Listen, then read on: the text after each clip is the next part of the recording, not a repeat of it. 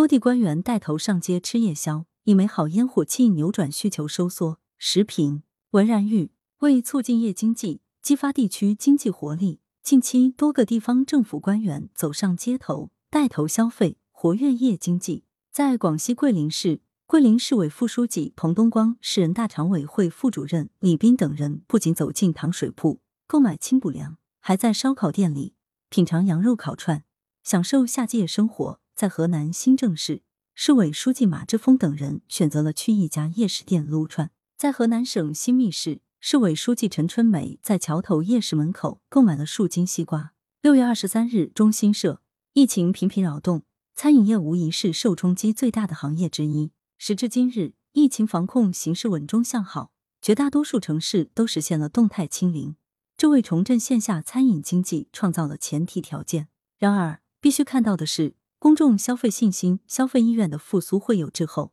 换言之，就是市场供给侧率先进入恢复周期，而居民需求端却并未同步，这是很正常的现象。真正关键的问题，则是如何防范这种阶段性的消费滞后转化为长期化的需求收缩。消费，尤其是餐饮消费，特别是夜间的餐饮消费，更多是惯性使然。一旦这种惯性消失，对外出夜宵变得兴致寡淡，想要再扭转过来，恐怕就不容易了。值得注意的是。长时间居家避疫、非必要不外出之后，不少人已经形成了新的生活定势，渐渐习惯了不逛夜市、不堂食吃夜宵。这种长期化需求萎缩风险迫在眉睫，业已到了威胁夜市经济根基的地步。值此重要时间窗口，有必要传递强力信号，重新恢复市民对于夜市夜消费的热情。也就是在最近，多地官员不约而同上街吃夜宵促消费。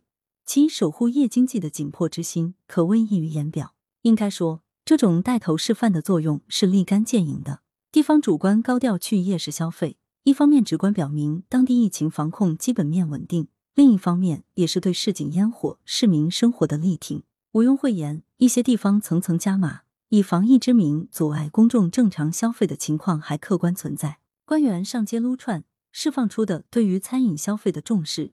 本身就体现了一种上级意志，这对于打破基层懒政是大有好处的。正所谓上行下效，地方主政者亲力亲为带头给夜市增加生意，有利于撬动整个行政职能系统对于餐饮行业以及夜间经济的全方位支持。现实语境下，此类有点到面的刺激举措，对于盘活整体消费端意义重大。以往的数据表明，国民消费过半数发生在夜间。